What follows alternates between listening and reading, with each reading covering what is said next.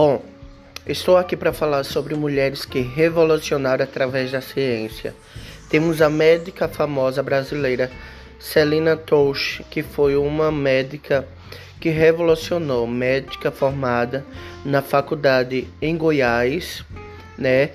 É, Celina Touch foi formada em epidemiologia. Então, é sobre essas mulheres que eu quero falar, mulheres que revolucionou o mundo com seus ensinamentos, com seus estudos ou, ou até mesmo é, sofrendo agressões, sofrendo crítica, mas mesmo assim elas não desistiram de lutar por coisas melhores. Então é isso que eu deixo para vocês.